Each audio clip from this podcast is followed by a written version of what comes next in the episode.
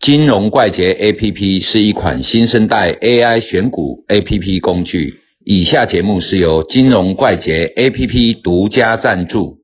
大家好，大家好，今天跟我的老师阿鲁米来这边 LDS 一下哈。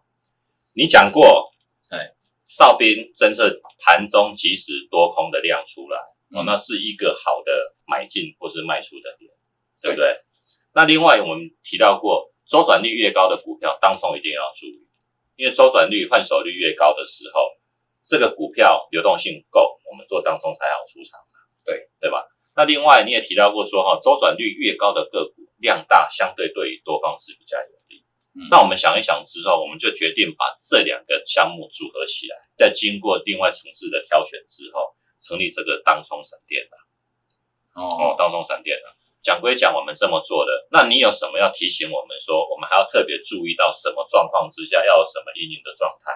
我之前有上节目嘛，哦，有啊有啊，那个年轻貌美很会摇，啊，基本上哦，你要做当冲，它的标的一定是会震荡很剧烈的，嗯，啊，震荡很剧烈，我们才做它嘛。对啊，你之前提过说三日平均的正五最好超过派肉超过五趴的比较好。对对对对，我们如果把这些东西都抓出来，可是。派肉超过五趴，或者它很会跑，这种股票不代表说它是往一边跑的，它可能会走一个很大的震荡啊，这是当中最好的。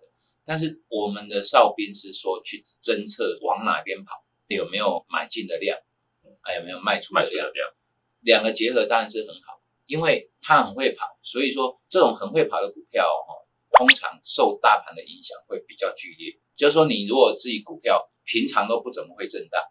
啊，它跟大盘是贴近的，贴近的。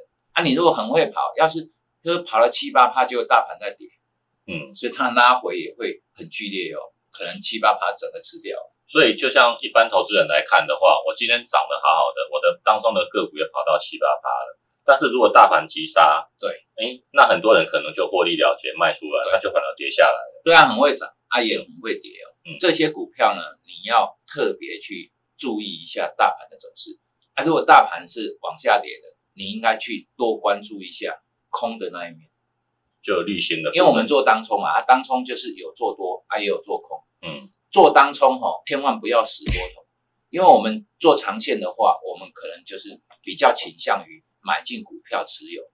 啊，你如果是做当冲的话，多跟空其实它是一个对称，就是说每天今天的价格啊，明天也会来来到这个价格，后天可能也在这个价格附近。哎，也就是说，它有涨，它也一定会跌回来。所以哈，你不可以用只有多头的思维思考去做这种多跟空啊。哈，它在短期现象就是会有我们所谓的哨兵会帮我们找出来。